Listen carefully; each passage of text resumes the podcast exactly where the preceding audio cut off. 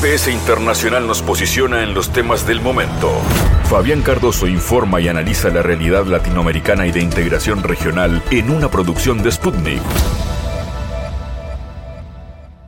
Cerramos una nueva semana de GPS Internacional con nuestra audiencia tanto en Uruguay, en Argentina, en Bolivia y en todo el planeta en Montevideo 97.9 FM, M24 102.5 en Maldonado, en las radios públicas de Bolivia, en AM 1030 en Del Plata y en todo el planeta en habla hispana en mundo.sputniknews.com, toda la América Latina siguiendo los temas más importantes del mundo en esta producción de Sputnik, que nos traslada en este momento a tener una mirada sobre lo que está pasando, eh, las implicaciones históricas del eh, conflicto vinculado a Crimea y también a lo que está pasando en Rusia y Ucrania. Recordemos que el 8 de octubre se registró una fuerte explosión que dañó parcialmente el puente de 19 kilómetros, el más largo de Europa, que conecta Rusia con Crimea. Rusia ha calificado esto como un acto terrorista y un gran error cometido por Kiev y Washington. Vamos a analizar con Sergio Rodríguez Helfestein las implicaciones históricas de este conflicto, si estamos ante un cambio de época en la política internacional y este proceso de otanización de Ucrania en los últimos años y cuáles son los peligros de esto para la seguridad regional. Venimos también hacia el continente porque en este caso Colombia eh, nos convoca, allí está nuestro analista Javier Calderón, queremos saber lo que pasa con eh, los primeros meses del gobierno de Gustavo Petro, los cambios que se han dado en la coyuntura política del país, fundamentalmente en torno al proceso de paz. Hay más apertura al diálogo. ¿Qué pasa con las respuestas que vienen desde los movimientos insurgentes, como el ELN, el ELN que ha tenido eh, un cambio importante y que hoy está eh, iniciando este proceso de paz que tiene a Venezuela y a Cuba como garantes? ¿Cuáles son las medidas más urgentes en política interior y en política exterior que propone el presidente Petro. Bueno, algunos de los temas que estaremos conversando con Javier Calderón y además, como siempre, un espacio eh, para la cultura. El encuentro que Walter Tournier y Lala proponen en Montevideo para quienes están en la capital uruguaya y conocer la obra de dos artistas que han tenido mucho que ver con la escultura, pero también con el arte y con la animación. Walter Tournier, creador de los queribles tatitos, unos personajes que estuvieron también durante buen tiempo en la televisión. Walter y Nara nos van a contar de qué se trata el trabajo que hacen habitualmente en Montevideo y también les presentaremos una obra futurista que propone el año 2034 y la historia de la primera empresa en desarrollar carne sintética. Vamos a hablar con el director de esta obra, Gonzalo Barci. Hora de comenzar el viaje. Ahora sí, repletos de contenidos, comienza GPS. En GPS Internacional localizamos las noticias de América Latina.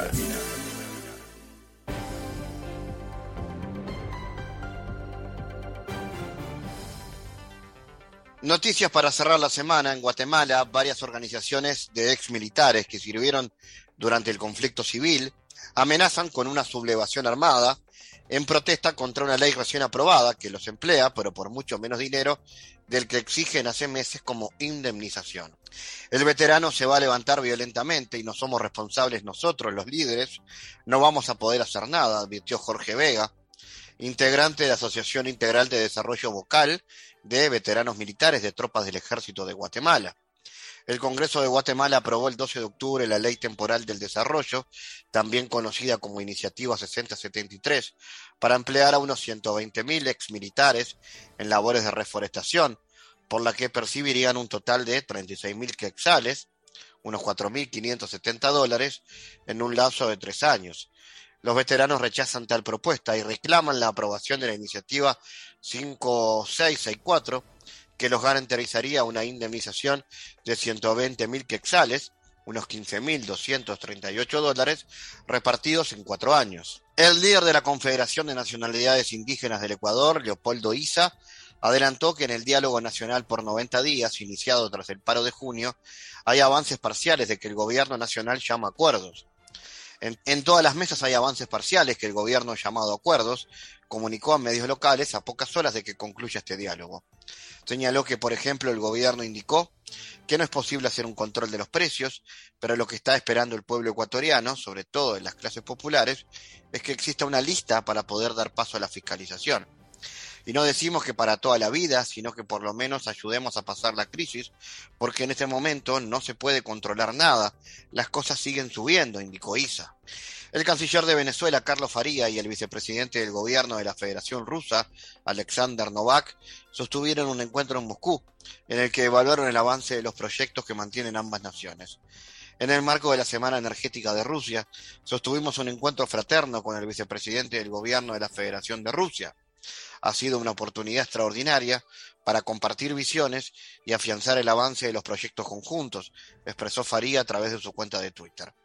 A su vez, el viceministro de Exteriores ruso, Sergei Bershim, en una reunión con Faría, analizó la cooperación entre Moscú y Caracas en la plataforma de la ONU, las partes discutieron aspectos de actualidad de la cooperación entre Moscú y Caracas en la plataforma de la ONU, que se basa en la coincidencia de enfoques sobre los principales problemas internacionales y la estrecha asociación estratégica bilateral. España transferirá cuatro de sus sistemas de defensa aéreo Hawk a Ucrania, anunció este jueves el secretario general de la OTAN. Saludo el anuncio de España de enviar cuatro lanzadores para reforzar la defensa aérea de Ucrania dijo en una rueda de prensa tras la reunión de los ministros de Defensa de la Alianza Atlántica. También subrayó que esta ayuda se suma a la artillería, defensa aérea y vehículos blindados que los miembros de la OTAN han entregado a Kiev en las últimas semanas. Según los datos del Ministerio de Defensa español, Madrid ha aportado hasta el momento más de 200 millones de euros al Fondo Europeo de Apoyo a la Paz para Ucrania. En abril pasado, Rusia envió notas de protesta a los países que suministraron armas a Ucrania el canciller Sergei Lavrov advirtió que cualquier cargamento con armas para Kiev se convertirá en un blanco legítimo para las Fuerzas Armadas rusas. La secretaria de Tesoro de Estados Unidos, Janet Yellen, dijo que un tope de precios a las exportaciones de petróleo ruso en el rango de los 60 dólares por barril sería probablemente suficiente para reducir los ingresos energéticos de Moscú y permitir al mismo tiempo una producción rentable. Así que ciertamente un precio en ese rango sería suficiente para sentir que Rusia podría producir y vender petróleo de forma rentable, lanzó Yellen, añadiendo que el coste de producción de Rusia es bajo. Según Yellen, Rusia ha estado dispuesto a producir y vender petróleo a este precio durante los últimos cinco o siete años. El objetivo es proteger el mundo por las consecuencias de una subida global de los precios del petróleo, Estados Unidos ha propuesto la idea de imponer un tope de precios al petróleo ruso para privar a Moscú de sus ingresos energéticos. La propuesta fue apoyada por los países del G7, pero grandes consumidores como la India y China, así como muchos países en desarrollo, no se sumaron a ella. Por su parte, las autoridades rusas han declarado clara y repetidamente que no van a vender petróleo a los países que apliquen un mecanismo de limitación de precios. El viceprimer ministro Alexander Novak dijo que Estados Unidos puede decir lo que quiera, pero el precio lo debe formar el mercado. La propuesta aún no es una norma legal, pero para las autoridades rusas no importa la cifra. Han dicho en ocasiones quien trata con techos queda excluido de los suministros rusos. Esa es la cuestión. Así que se puede hablar de cualquier suma, pero Rusia no lo acepta. Es una posición de principios que no cambia, explicó Alexander Pasechik, jefe del Departamento de Análisis del Fondo Nacional de Seguridad Energética. Bueno, hablemos de Colombia. El embajador adjunto de Rusia ante las Naciones Unidas celebró durante su intervención en el Consejo de Seguridad que el gobierno de Colombia reanudara sus diálogos de paz con el Ejército de Liberación Nacional, el ELN. Nos alegra que el gobierno del presidente Petro hizo una de sus prioridades el reanudar su diálogo con el ELN. Los encuentros en Cuba y Venezuela evidencian que el curso hacia la reconciliación nacional es real. Se destacó que se eligiera a Venezuela y a Cuba como garantes de los diálogos y afirmó que aportarán valor al proceso que inicia el gobierno. Saludamos la reincorporación en el arreglo pacífico de unos garantes y mediadores fidelignos, capaces de aportar valor agregado a este proceso. Nos alegra ver a Venezuela entre estos. La conversación retomará lo iniciado durante el gobierno del presidente Santos en Quito y que luego se trasladaron a Cuba. Los diálogos que empezó Santos fueron suspendidos por el gobierno de Iván Duque y condicionó al ELN a liberar a los secuestrados para continuar con la negociación. Para analizar este asunto y sus implicaciones en la coyuntura política colombiana, vamos a recibir al analista Javier Calderón.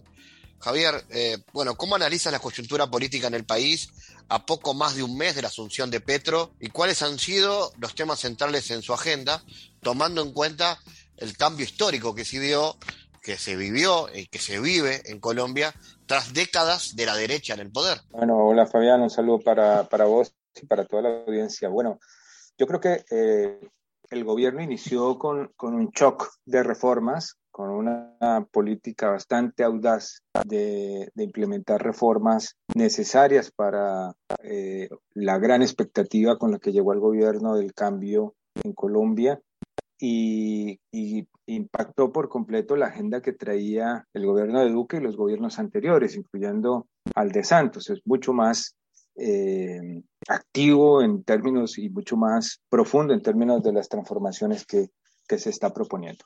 Entonces ha planteado eh, algunos cambios en materia económica, fundamentalmente eh, está planteando una, una eh, reforma tributaria con, con, una perspectiva de progresión impositiva, o sea, que, que, afecta más a los sectores que más tienen y menos a los que tienen menos. Eh, ha centrado su agenda en el tema ambiental, que en Colombia pues tiene varias, varias aristas, entre ellas la fumigación aérea con glifosato en contra de los cultivos de uso ilícito, la deforestación de la, de la Amazonia, etcétera. Hay muchos, eh, la, minería ilegal, la megaminería, bueno, hay un, un tema ambiental muy grande.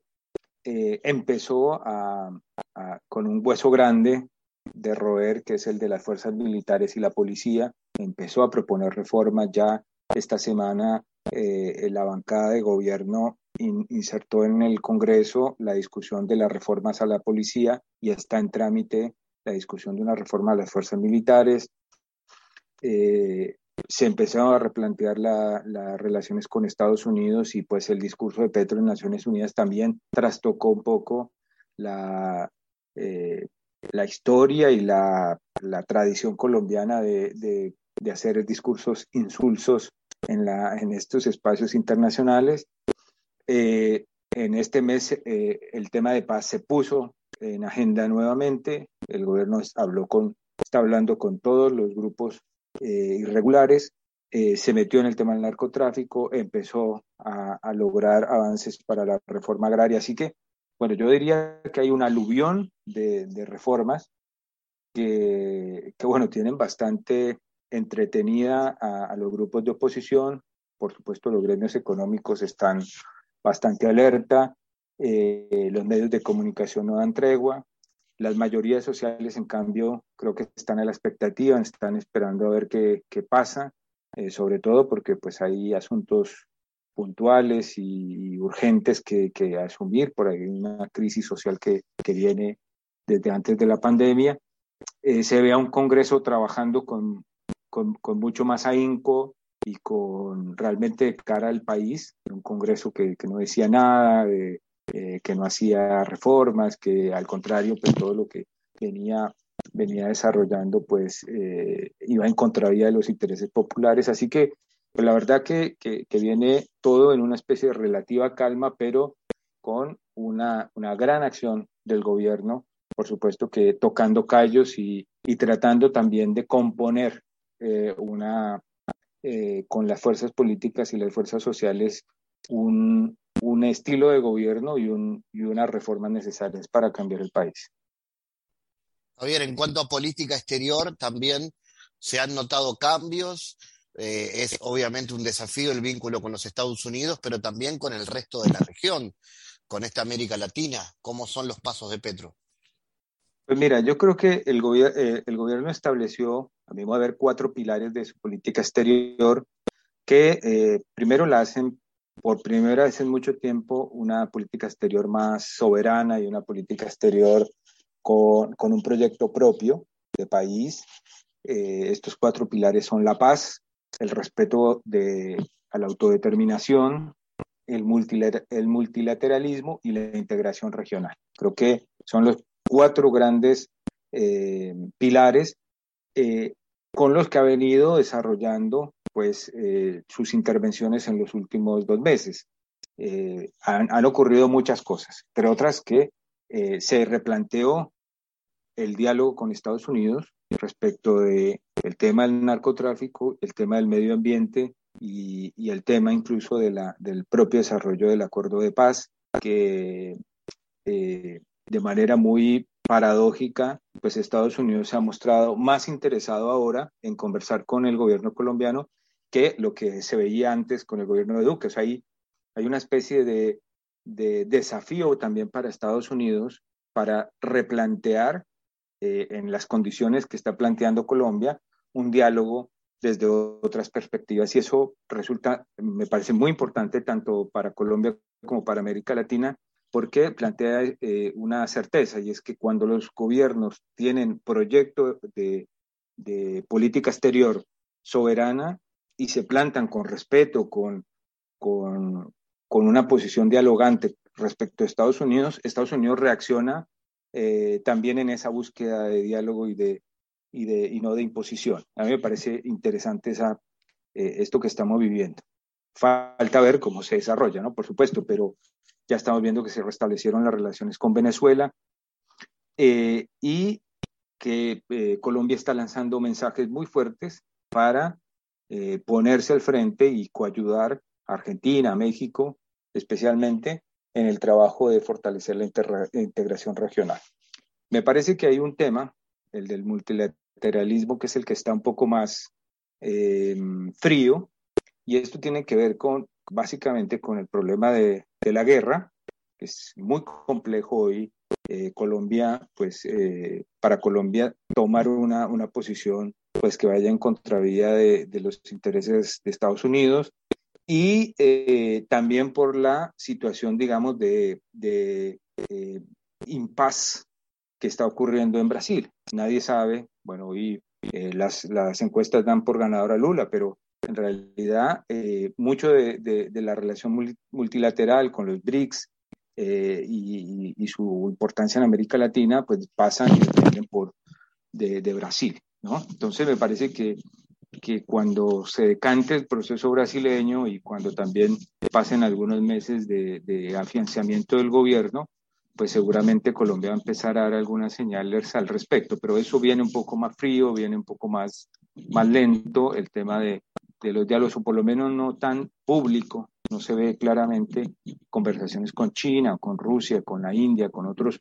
con otros proyectos. Lo que sí se ve claramente es que Colombia mejoró el diálogo público con Estados Unidos y también eh, se reactivó eh, en buena medida la, acción común con, con, la Unión Europea y con América Latina respecto de estos cuatro pilares de la paz.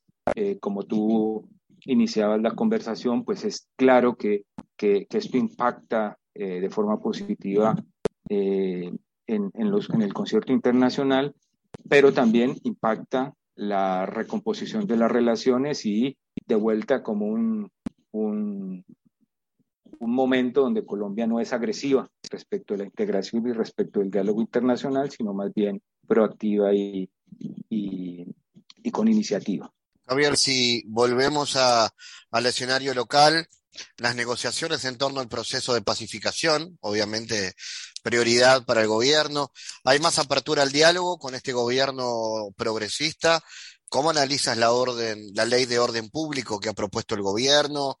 ¿Va a tener andamiento esto? Pues mira, eh, yo creo que, para, para la izquierda y para los sectores progresistas, incluso sectores liberales y algunos sectores conservadores que, que están de acuerdo con el proceso de paz, es claro que este es el momento este es el momento más apropiado para avanzar en la paz total, para cumplir el acuerdo del 2016 con la FARC y de eh, lograr incorporar no solo al ELN, sino también a las disidencias, a los grupos residuales que quedaron luego de la firma del acuerdo de paz con la FARC y con los grupos paramilitares que, que tienen control territorial en cerca de 110, 120 municipios en todo el país. Así que ese es un desafío enorme. Creo que, que, insisto, creo que se siente que este es el momento propicio, es, eh, están dadas las condiciones porque hay una mayoría social y una mayoría política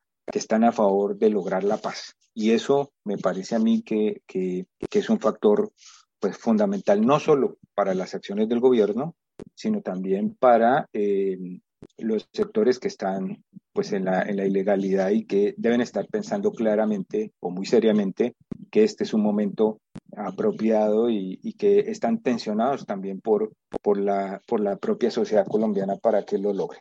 Así que en ese sentido, mm, están dadas las condiciones, la respuesta internacional han sido positivas desde Estados Unidos, Rusia, América Latina, la Unión Europea, todos han saludado el, reinicio de, este, de las conversaciones y de, este proyecto de paz que había truncado el gobierno de Iván Duque.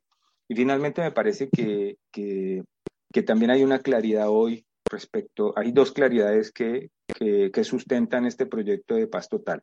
La primera es que eh, con la ley de orden público que se está tramitando y que ya avanzó un primer debate en el, en el Congreso, pues creo que se que queda claro que si eh, una, sin una justicia transicional para todo ese universo de, grupos ilegales es imposible lograr una paz total.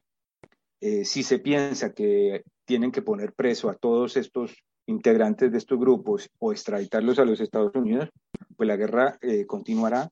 Y lo segundo que queda claro es que la Justicia Especial para la Paz, pactada con las FARC en el 2016, es el piso de eh, la justicia transicional y restaurativa, es un sistema de justicia que está operando ya y que ningún grupo de los que está en, discusión podrá conseguir un acuerdo mejor que esa justicia especial para la paz. Ese es el piso y, ese, eh, esa idea de justicia restaurativa y de justicia transicional me parece que es la que va a, imponerse y es el, momento y el, y el digamos, están dadas las condiciones tanto judiciales como políticas como sociales en ese sentido para que todos los grupos pues eh, se integren a, a, la, a, la, legalidad. Entonces, bueno, creo que están dadas las condiciones. Yo tengo un temor que, que lo comparto acá y es que eh, si esto no ocurre de forma eh, en los próximos dos años, para, decir, para ponerle una temporalidad,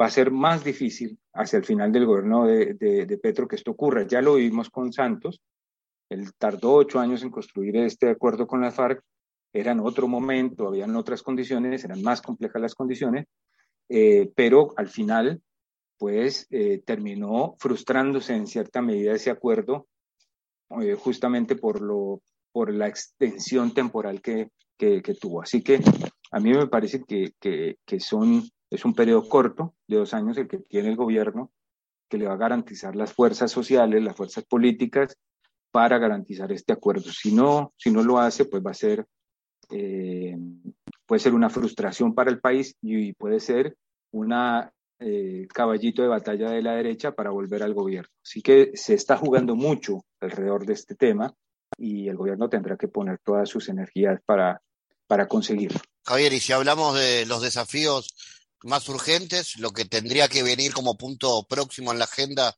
de Colombia para salir de la crisis social y política que se ha vivido, ¿por dónde vendría, crees tú?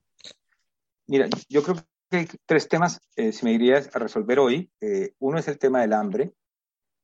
Hay, hay hambre. lo que dejó el gobierno, estos cuatro años de, de Duque fue pues una situación de pobreza extrema y de pobreza monetaria muy, muy alta eh, un número alto de familias no tiene dinero para, para sus tres comidas o, cumplir con, con las 2.200 calorías, digamos, promedio que, que, un, que un ser humano debe consumir. Ese es un tema fundamental, central. El gobierno lo sabe, pero también tiene la dificultad que el gobierno de Duque, el, el gobierno anterior, dejó las arcas vacías del Estado. En, dejó contratado todo y dejó eh, endeudado al país. Dejó, lo dejó endeudado en, la deuda externa es altísima, entonces tiene un margen de maniobra muy pequeño el gobierno para resolver este asunto. Sin embargo, creo que están trabajando en ese, en ese sentido, pero este es uno de los primeros temas. El segundo es el tema de, eh, de lograr un desescalamiento eh, absoluto del, del, del conflicto. Lo que ocurrió también en los últimos cuatro años es que de un momento medianamente tranquilo de pacificación que se había logrado en el 2017, en el 2018, los asesinatos de líderes sociales, las masacres, etcétera, pues se potenciaron, se, se multiplicaron en los últimos años y eso eh, impacta fuertemente en el, en el ambiente social. El gobierno está decidido a lograr una especie de, de cese al fuego multilateral con todos los grupos que se quieran eh, integrar a la discusión de paz total y eso urge y, creo que yo que el país lo está reclamando de manera inmediata. Y finalmente hay un tema eh, concreto y es que está relacionado con el hambre, que está relacionado con, con otras conflictividades, y es el tema de, de, la inflación y de los problemas que hoy están teniendo las familias para, para adquirir alimentos fundamentalmente. La inflación en Colombia eh, pasó a ser de dos dígitos, venía siendo de, del, entre el 4 y el 5% anualmente. Eh, estamos a una, en una inflación del 11% interanual, pero en alimentos estamos en una inflación del 27%, así que la gente lo está sintiendo y es un tema eh, prioritario que tendrá que resolver el gobierno, que eh, pues sabemos que no es un asunto eh, de Colombia, no es un asunto local, es un asunto global y pues pasa por tener la astucia política para, y, la, y, el, y la cintura eh, técnica para resolver eh, este tema y empezar a garantizar un, abastecimiento más fluido y, menos, de menos impacto para el bolsillo de la ciudadanía. No creo que son los tres temas inmediatos, concretos que tiene que asumir el gobierno. Después vienen otros que también creo yo el gobierno se viene ocupando, el tema de la reforma agraria que ya comienza a implementarse, el de la reforma tributaria que es garantizar los recursos para hacer todo lo que, lo que tiene que hacer, eh, y un tema grande que se va a volver un tema de agenda regional, de agenda mundial, que es el tema de la energía. Colombia no es un país petrolero y tiene que resolver eh, eh, este tema de manera urgente para garantizar su soberanía energética. Así que bueno, esos son los temas más urgentes que tiene el gobierno, que como pues ustedes ven, no son menores, son grandes temas y tienen eh, cada uno de ellos pues opositores, ¿no? Opositores en los medios de comunicación, opositores en, en los gremios económicos, opositores políticos con, con la derecha y, y, pues con sectores también de, de, la ilegalidad, pues que está, no están dispuestos a, a perder sus negocios, especialmente el del narcotráfico. Así que bueno, ese es, esa es la complejidad de, de lo que está enfrentando el gobierno de Gustavo Petro. Javier Calderón, como siempre, gracias por tu mirada y tu análisis. Bueno, muchas gracias, Fabián. Nos vemos en la próxima. Analizamos los temas en GPS Internacional.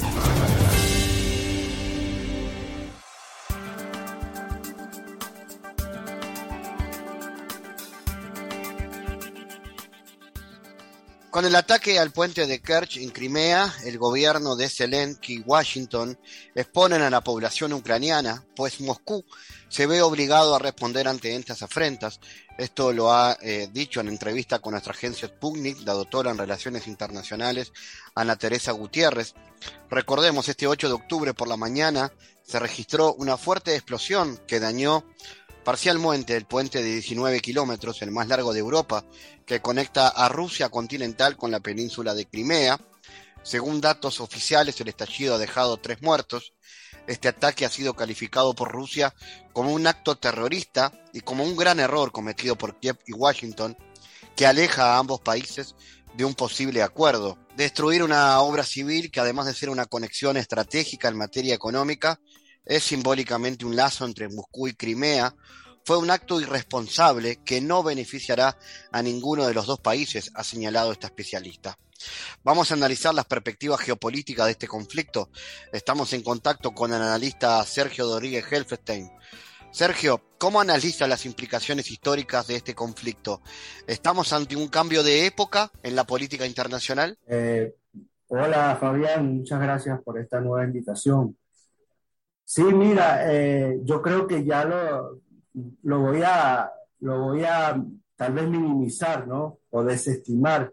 Pero yo creo que ya lo de Ucrania es un accidente de trabajo en, en, esta, en lo que está ocurriendo.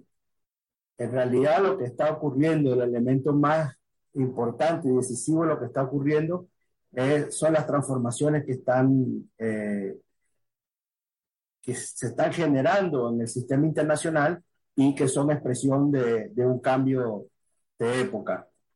Eh, y mientras más dure, mientras más dure el, conflicto en su, en su parte bélica, mientras más se profundice eh, el, conflicto en, en, términos militares, eh, más, eh, más profunda también va a ser esta, esta transformación, porque están ocurriendo una serie de fenómenos muy lejos de Ucrania, eh, que son, que son consecuencia de lo que ocurre en Ucrania, pero son hechos que están ocurriendo en Europa, en Estados Unidos, incluso en América Latina, pero sobre todo en el espacio euroasiático, donde se está pues, produciendo una reconstrucción de fuerza y donde se está generando un espacio, eh, un espacio de alianzas que auguran eh, que el poder mundial va a estar eh, en esta área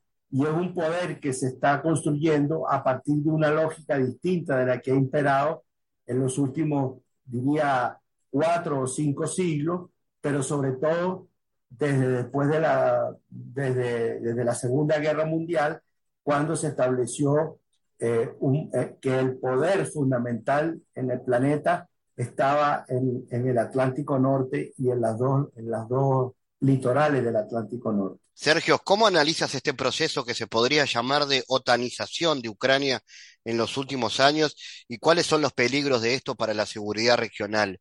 ¿Por qué la Unión Europea no plantea una política más soberana respecto a Estados Unidos en los asuntos militares? Mira, ya desde la Segunda Guerra Mundial eh, surgieron dos concepciones respecto a los temas de la seguridad europea. Una, una concepción europeísta que estaba básicamente asignada por la doctrina de Gaulle.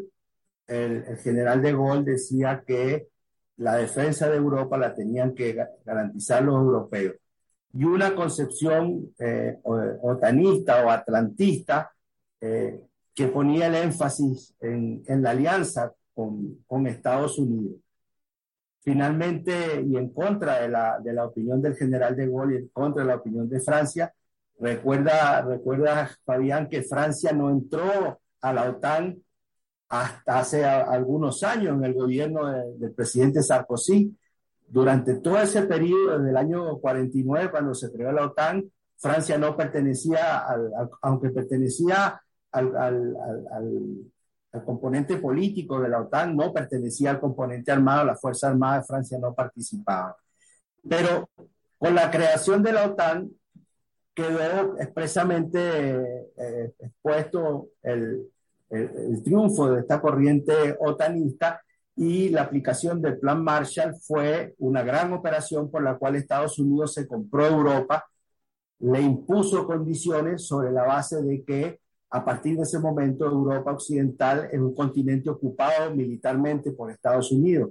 Hay bases de Estados Unidos por todo el, por todo el continente eh, que garantizan el control militar de Estados Unidos de esos, de esos países. Una de las cosas que ha hecho patente la, esta guerra en, Ucrania es la debilidad militar de los países, eh, de, los países de, Europa. Fíjate que hace apenas dos días salió un informe eh, de unas declaraciones que hicieron algunos diputados alemanes en el sentido que eh, Alemania tenía municiones solamente para dos días de guerra, cuando la OTAN establece que debe tener para 30 días. Esa es una expresión de la, de la debilidad. Otra expresión de la debilidad es que cuando Francia y la propia Alemania mandaron a su industria militar a construir, eh, en el caso de, de, de, Alemania, ocho cañones, eh, la industria alemana le dijo que sí se los entregaba a finales del año 2024. O sea, ¿Cómo puede suponer que un país de, de, de este, de, de, tal poderío se demore dos años en construir ocho cañones? Lo mismo pasó con los, con los, con los César, con los cañones César franceses. La industria militar le dijo que lo podía entregar en el año 2025. Entonces, eh, el, la, debilidad, la debilidad es patente. ¿Y por qué? Porque, porque aceptaron que Estados Unidos controlara los destinos de Europa a partir de la, entre comillas, seguridad que Estados Unidos le da por la presencia eh, de, estas eh, bases militares. El presidente Trump, que era un presidente con una mentalidad más empresarial que política, dijo, bueno, no tengo ningún problema en que estén nuestras bases militares, pero tienen que pagar, porque tienen que pagar por, nuestra, por, por darle seguridad. Es decir, que ahí quedó claramente expuesta la idea de que, este, de que es un negocio finalmente la seguridad, la seguridad de Estados Unidos, de, Europa por parte de Estados Unidos, un negocio por el cual los europeos tienen que, pagar eh, eh, a partir de esta idea de la esto que tú llamas la otanización. Entonces la otanización no es que se produjo ahora, la otanización se produjo después de la Segunda Guerra Mundial con la implantación del Plan Marshall en lo económico y con, eh, y con, con, la creación eh, de la OTAN. Y esto, esto es lo que de alguna manera ha entrado en conflicto, la, sobre todo porque la subordinación eh, la subordinación de los líderes europeos a Estados Unidos en contra de las propias condiciones de vida, de, la, de, ese nivel de vida tan alto que uno observaba en Europa y que ahora se está derrumbando, se está deteriorando. Eh, eh, y los líderes cada vez tienen menos explicaciones que darle a sus ciudadanos, porque la única explicación plausible es que están cumpliendo órdenes de Washington que no está siendo afectada en la misma dimensión de Europa. Entonces, esto es un conflicto en cierne que se está manifestando, eh, Fabián, en los resultados de, la, de, una serie de elecciones, la caída del gobierno británico, la caída del gobierno italiano, la caída del gobierno de Suecia, la caída del gobierno de Bulgaria, la caída del gobierno de Eslovaquia.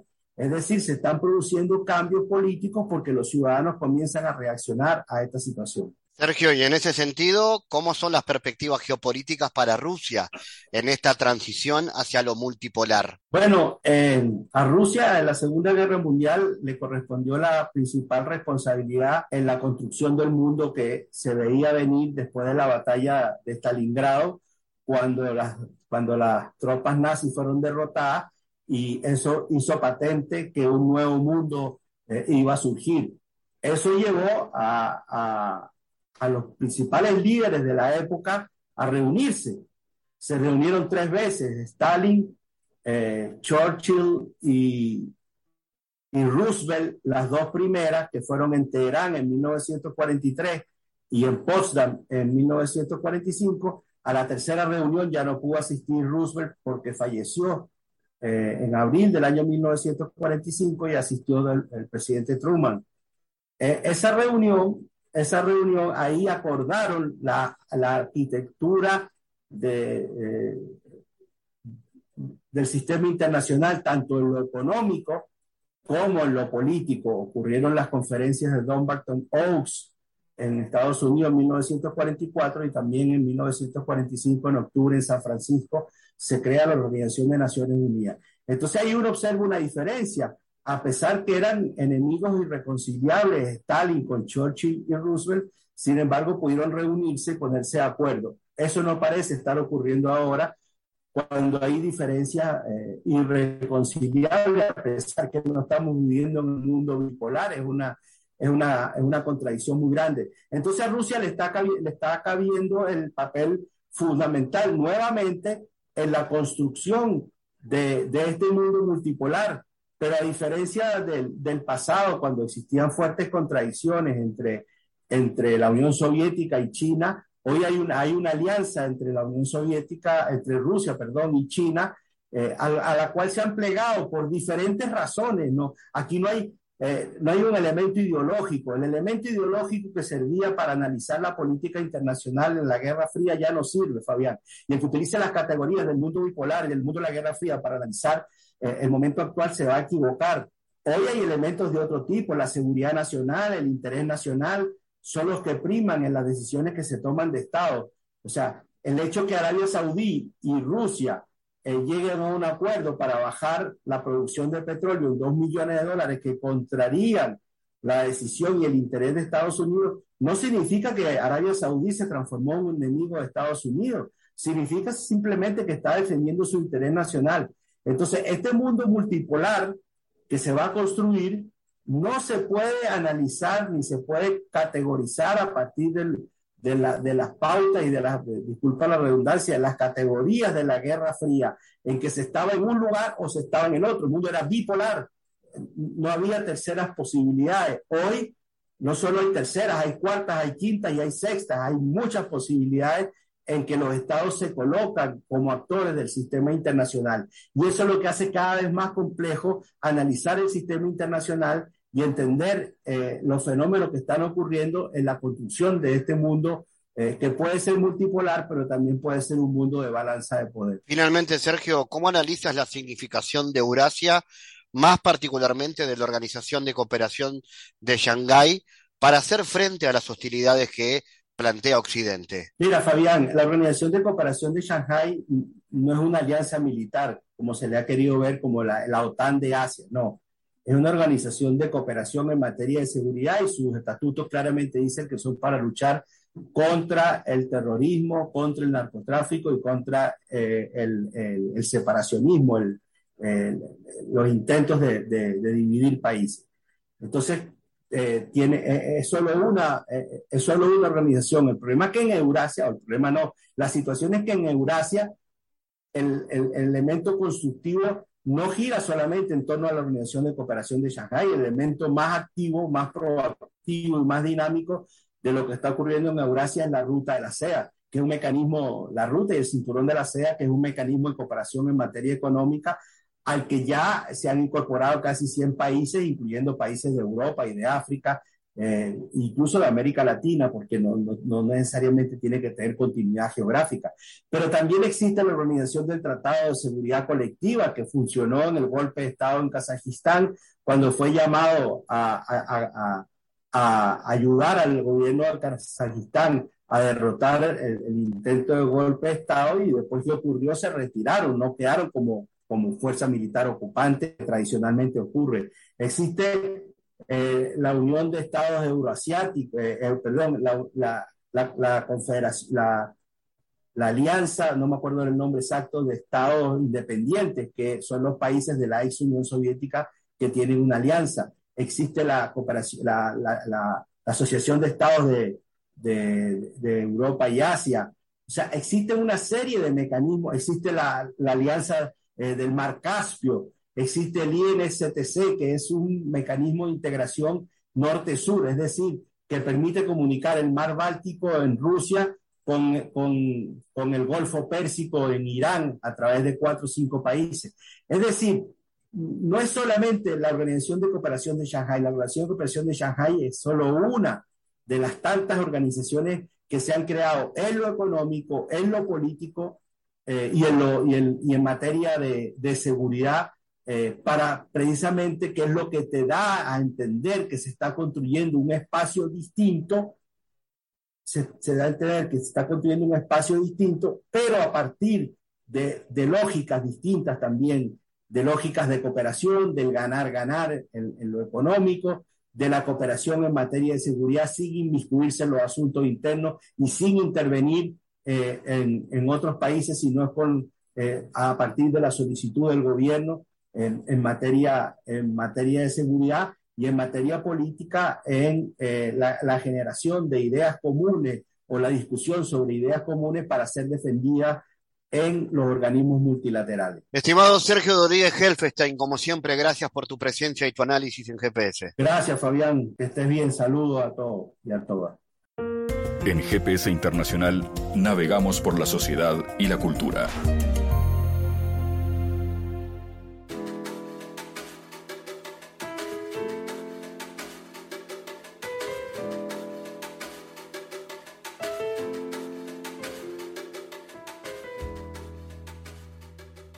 Bueno, ¿es posible cambiar el sistema desde adentro?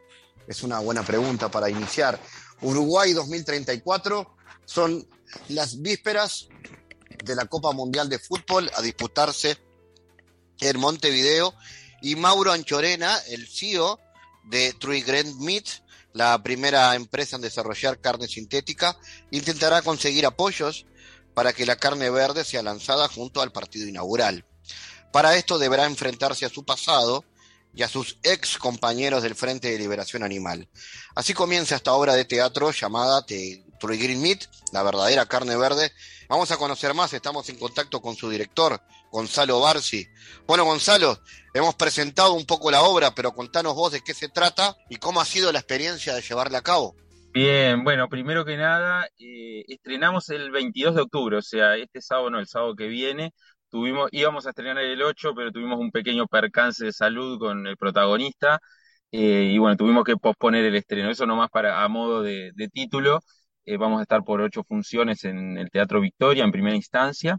y bueno, la obra, como, como bien decías, trata como que en punto de partida o la o la atmósfera que, podemos ver eh, cuando arranca la obra es un Uruguay en el año 2034, eh, donde han pasado varias pandemias, aparte de la, del COVID-19. La última eh, pandemia arrasó con más de la mitad del ganado bovino a nivel mundial.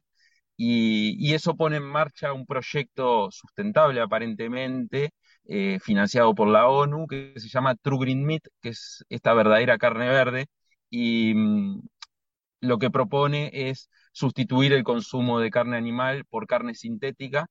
Eh, y bueno, para eso el CEO de esta empresa es Mauro Enchorena, es un ex militante del Frente de Liberación Animal, activista, que ahora se propone eh, lanzar la carne verde el mismo, en el mismo momento que salga la Copa del Mundo de fútbol en Montevideo. O sea que como, como partido inaugural tenemos también el lanzamiento de la, de la carne verde. Ese es el punto de partida de la obra y a partir de ahí vamos a tener flashbacks al pasado y, y a este presente en 2034.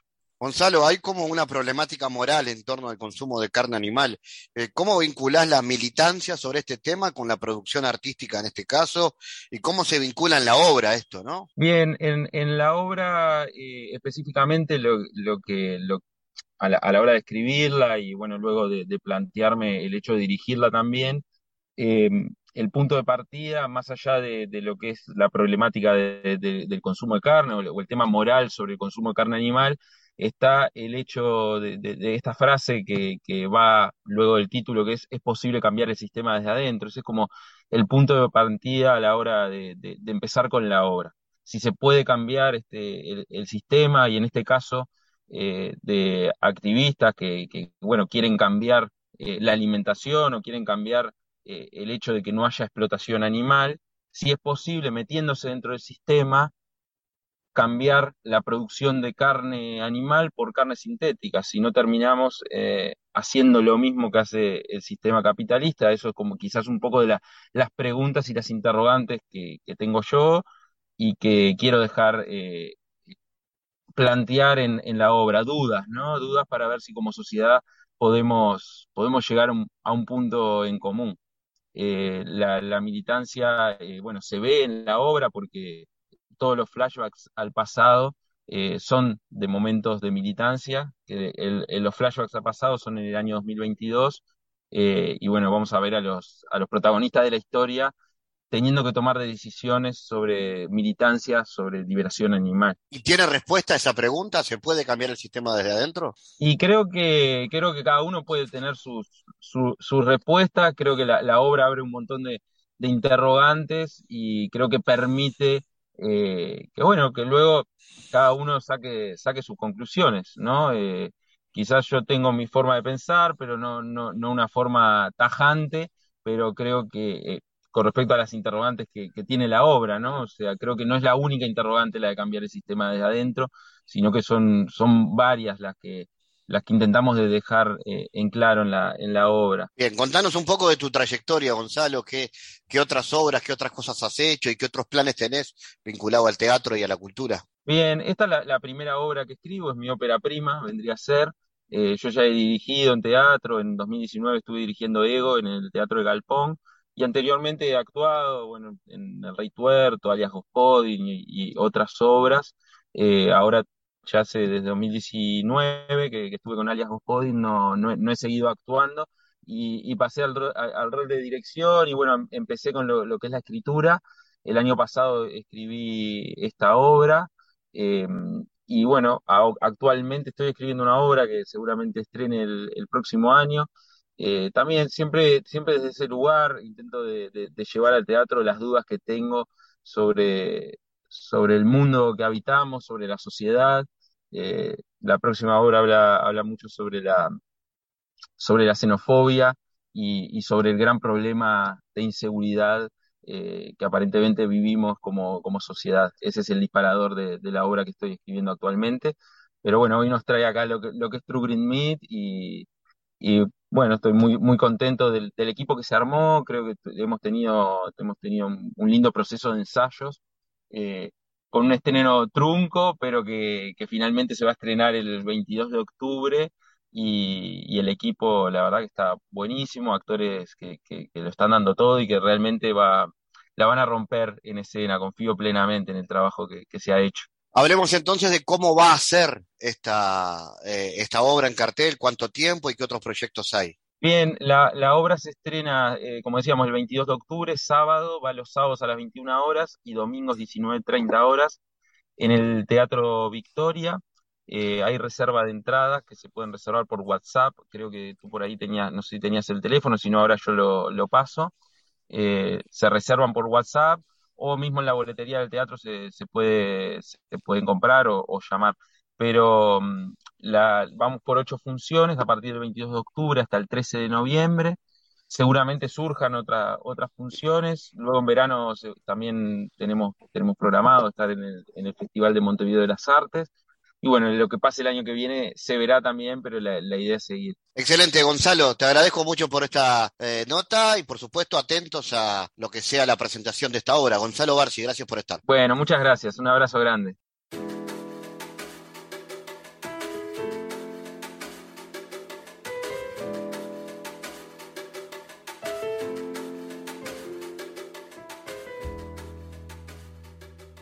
Bueno, Walter y Lala deciden abrir la puerta de la casa de la calle Anzani. Es el acto de exhibir el lugar donde conviven y trabajan en sus respectivos caminos creativos, que deviene en un saludable ejercicio de compartir vivencias, testimonios, aventuras y una singular pasión por el arte. Y algo más que no se sabe al principio del recorrido, es algo que la casa, donde la casa es el gran protagonista. Estoy presentándoles lo que cada sábado se da en una casa de nuestra querida Montevideo, que es la Casa Taller a Puertas Abiertas. Eh, queremos contarles de qué se trata todo esto, eh, contarles que esta es una gran experiencia eh, para disfrutar y para compartir cada fin de semana, cada sábado, donde se dan cuenta los trabajos que Walter y Lala hicieron juntos y los que no. Vamos a recibirlos, tenemos ahí eh, en la espera para conversar con nosotros a Walter Tournier y a Lala para que nos cuente de qué se trata y por qué abrir la puerta de la casa para mostrar los trabajos. ¿Cómo se les ocurre esto de abrir la puerta de su casa y que cualquiera pase a conocer vuestros secretos? Bienvenidos a los dos. Bueno, muchas, gracias. Acá, Walter, te agradezco eh, la posibilidad de poder conversar acá contigo y con, y, con los oyentes que nos escuchen. Eh, nada, Lala te, te cuenta. Sí. Dale. Bueno, este, yo también muy agradecida por la nota, ¿eh? muchas gracias y, y nada, hace tiempo hicimos, bueno, en el 2019 fue cuando surgió la idea que y ya hicimos unas puertas abiertas este, porque la casa en general es una casa que todo el mundo le encanta, la disfruta y bueno, es como, realmente es como un paseo, ¿no? Y teníamos un montón de obra que no sabíamos cómo exponerla y bueno, dijimos, este paseo puede ser un, un paseo también para, para mostrar la obra nuestra, ¿no? Eso fue un poco el inicio que se nos ocurrió. Eh, hemos hecho en, los últimos años, ¿no? Este, una obra personal cada uno, ¿no? Yo, eh, Lala eh, con algunas pinturas y cosas digitales, y yo con esculturas en madera y hierro.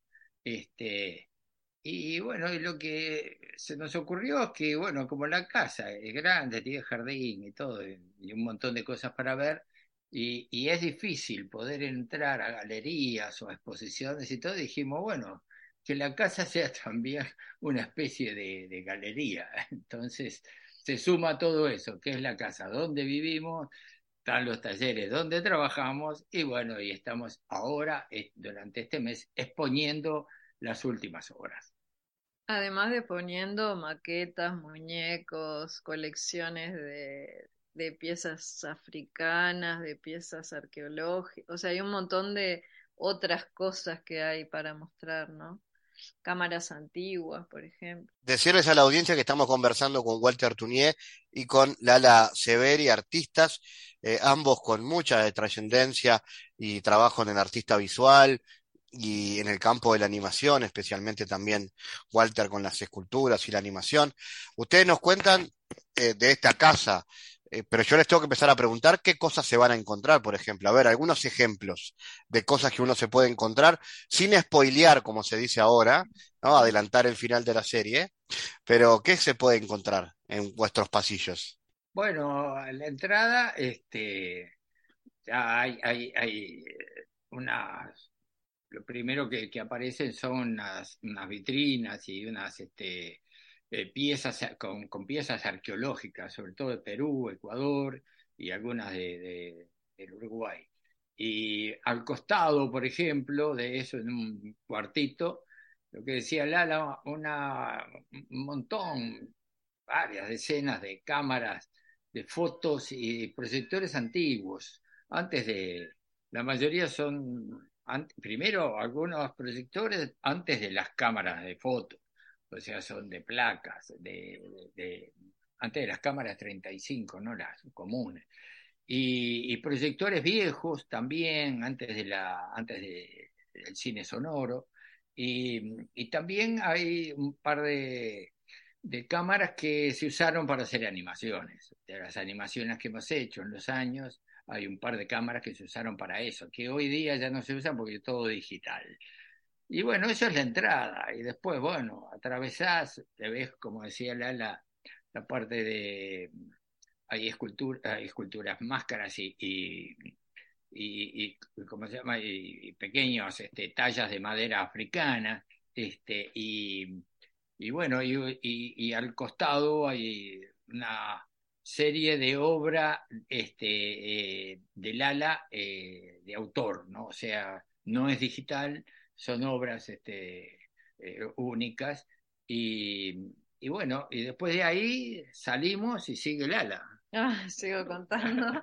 Eh, bueno, salimos al jardín y tenemos, eh, hemos hecho como todo caminitos con esculturas de Walter, colocados como haciendo un paseo, ¿no? Por todo el jardín, entre las plantas, entre los árboles. Este, que bueno, conviven las esculturas con ese entorno, ¿no? Medio selvático. Y después al fondo está el taller de Walter, que bueno, tiene abajo es donde trabaja y arriba es donde tenemos maquetas de los últimos cortometrajes que hicimos y personajes, ¿no? Desde los tatitos hasta los del largometraje Cel. Yo le iba a preguntar a Walter si mis amigos los tatitos no podían faltar, tienen que estar ahí, ¿no? Están, por lo menos alguno que, va quedando. que queda, porque no queda mucho. Digo, son se deteriora porque están hechos con materiales que, nada, con el tiempo se van deteriorando. O sea, pero algo queda, algo se puede ver. Los originales, ¿no? Los que se usaron en la animación. Fíjate que eso ya, ¿cuánto hace? Hace, son décadas, ¿no? Hace, yo qué sé, 20, 30 años. 26 años por lo menos. Este, pero algo se puede ver todavía de los tatitos. este, eso te digo, pero y, Walter, ¿qué significaron en tu carrera, que es muy vasta y muy amplia, la repercusión que tuvieron, claro, por como todo lo que tiene que ver con la televisión, que vuelve masivo cualquier cosa, ¿no? Y en este caso es mucho más que cualquier cosa, porque es un gran trabajo artístico, pero que tal vez no tenía el protagonismo que antes tenía hasta que llegaste a la televisión con los tatitos. Sí, es cierto, es lo que dijiste vos, este, la televisión, este, yo qué sé, masifica todo, digo, te, te, te, te lo vuelve, yo qué sé, te lo vuelve un, un, elemento que hasta el día de hoy, después de años, porque ya hace muchos años que no, que, no se exhiben ni nada de eso, este, es, es, un karma que tengo, porque cada uno que me ve, ah, el de los tatitos, voy acá, los tatitos y todo, y llaman a los muñecos, que en realidad son muñecos de, de, de, stop motion, distintos también, tatito, le dicen tatito, cuando en realidad no son tatito, puede ser otro personaje con otro nombre. Pero es sí, lo, lo que posibilitó todo eso fue la existencia de que un canal de televisión eh, pasara lo, lo, los spots a, la hora top, ¿no? O sea, a las nueve, ocho y media, nueve de la noche. Y, sí, y eso es, y eso nos muestra el poder que tiene la, la televisión y si se usara un poco más este con las obras nacionales estaríamos todos mucho más, este, mucho más agradecidos, sobre todo quienes realizamos cine o, series o películas. Pero es cierto, eh, fue el gran aporte el, que un canal pudiera eh, pasar este, esto, los tatitos en un, en un horario top, ¿no? Lara, ustedes ya tuvieron esta experiencia en el Día del Patrimonio. ¿Cómo le, cómo le fue? Y ya han tenido esta experiencia antes también, en otros días del patrimonio, ¿no? El, el, día del, eh, arrancamos el Día del Patrimonio y vinieron más de 300 personas. Este, fue muy interesante, todo el mundo se acercaba a conversar, este, nos agradecía, nos preguntaba cosas. Este, fue una experiencia bien linda. El sábado pasado fue el segundo que ya no vino tanta gente porque llovía, había viento. Pero igual vinieron, yo creo que 100 personas deben haber venido. Y bueno, nos quedan tres sábados más este, para, para mostrar. Es un horario acotado, ¿no? De 10 de la mañana a 14, o sea, de 10 a 2 de la tarde. Son cuatro horas los sábados, nos quedan tres sábados. El primer sábado, el del patrimonio, era un horario más extenso, era hasta las seis de la tarde. Pero el resto de los sábados ya es de cuatro horas. Nada más. Claro, porque además ustedes tienen que tener ahí prácticamente una atención personalizada, ¿no? Bueno, sí, tenemos, este, hubo un apoyo de, de parte de la Intendencia de Montevideo Audiovisual, este, y, y es posible, gracias a ese apoyo, que podamos tener eh, gente, gente joven, que es la que está cuidando, controlando y de alguna manera asesorando lo que se encuentra a, los visitantes. O sea que este, eso, eso es, está bien, es, es, bueno porque eh, nada, la casa nuestra sigue siendo la casa. Tampoco podemos atender a todos, a todo el mundo, este, y entonces así, entre medio de, junto con ellos, este, cuando hay gente que quiere preguntas muy específicas o algo, bueno, se dirigen a nosotros y, con gusto conversamos. O sea, estamos todo el tiempo, cada vez que abrimos, estamos todo el tiempo conversando con alguien y contando y, bueno, y, ese es el objetivo, ¿no? Que vean que, cómo es el lugar donde se vive, donde se trabaja y, este, y yo qué sé, gente que está haciendo alguna manera arte, ¿no? Uh -huh. ¿Y nunca les pesó, Lala, en el, en el, sentido de trabajar en la casa? Porque hoy mucho se habla en otros ámbitos, ¿no? De, de eso, el home office, de trabajar en la casa. Para ustedes el taller es la casa. La pregunta es, ¿nunca les pesó eso? Que... No, pues a mí para nada, porque la casa disfruto, bueno, tengo un taller con vista al jardín que disfruto enormemente estar ahí adentro, ¿no? Este, para mí está bárbaro, es una perfecta combinación. Está, es, está separada, ¿no? Lo que es la casa, digo, la, la, la, parte de vivencia nuestra, de los talleres, ¿no? El taller de Lala este, está en un lado y el mío está al fondo también, o sea, estamos separados y cada uno nos metemos en el taller y después volvemos, este, yo que sé, a la hora de comer o lo que sea, no nos juntamos este, ahí, pero hay una cierta independencia y un disfrute, porque al tener un jardín que es bastante amplio, uno a veces, yo qué sé, se sienta ahí o a, dibujar o a crear algo, yo qué sé, o a pensar un poco. Es, es, es, bueno, ¿no? Es, la verdad que es muy disfrutable y mantenemos cierta independencia. Está muy bueno. Walter Lala, recordemos entonces cuándo y cómo se puede ir a vuestra casa. Bueno, son los sábados de octubre de 10 a 14 horas, este, la calle Sansani 2015, es muy cerca de Avenida Italia y Propios. Este, está, no, no, sé si Sí, quedan tres sábados, ¿no? Porque es este, este, este octubre, este mes, tiene cinco sábados. Así que nos quedan ya a, partir del próximo, o sea, dos más, o sea, tres sábados en total quedan. Está muy bien. Por ahí estaremos. Gracias, Walter Lala, y nos estamos viendo. Y la invitación para toda la audiencia que también no se pierda esta posibilidad. Gracias a los dos. ¿eh? Bueno, muchas gracias. Gracias a ti. Muchas gracias a ti y a ti y a la audiencia. Y a la audiencia están las puertas abiertas. Así que los esperamos. Un abrazo. El mundo en GPS internacional.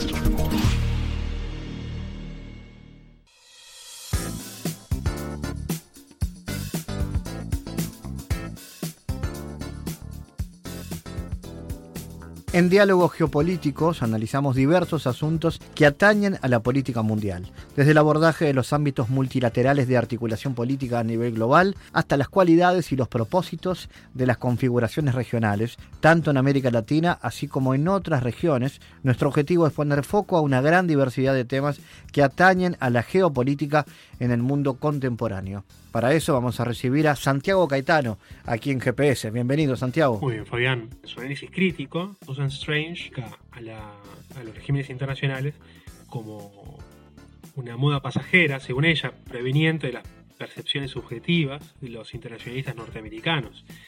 Y en ocasión del ejemplo de la experiencia europea, Strange advierte que entre sus cometidos Estados Unidos necesitaba un aliado menor confiable en Europa y cómo nutrir las comunidades europeas a este fin era importante. Por lo que se podía advertir que la conformación de este modelo teórico responde a los valores particulares del hegemón. Y por su parte, la autora advierte la exageración por parte de los postulados de esta teoría en cuanto a la cualidad estática de los acuerdos para eh, manejar el sistema internacional. Y finalmente, Strange critica el sesgo estatocéntrico de la teoría, lo cual implica un estudio demasiado constreñido a los límites autoimpuestos de este paradigma. En la próxima columna hablaremos de la significación de la cooperación internacional en estos mecanismos de concertación política interestatal y para ello seguiremos analizando los postulados teóricos del liberalismo institucional. Gracias Santiago por tu aporte a GPS Internacional. Gracias Fabián, hasta la próxima. Les recordamos las formas de seguirnos a través de nuestras redes sociales. Somos arroba GPS Inter en Twitter. Estamos también en la red Facebook GPS Internacional y a través de una lista de difusión a través de la red Telegram, donde habitualmente compartimos los contenidos de cada uno de los programas de GPS Internacional, esta producción de Sputnik que se emite en M24 en Uruguay, en las radios públicas de Bolivia, en Radio del Plata en Argentina y a través de nuestra página mundo.sputniknews.com. GPS Internacional es un programa de información y análisis de los temas más importantes del mundo con mirada latinoamericana. Fabián Cardoso en GPS Internacional junto a los protagonistas analizó la realidad. Una producción de Sputnik.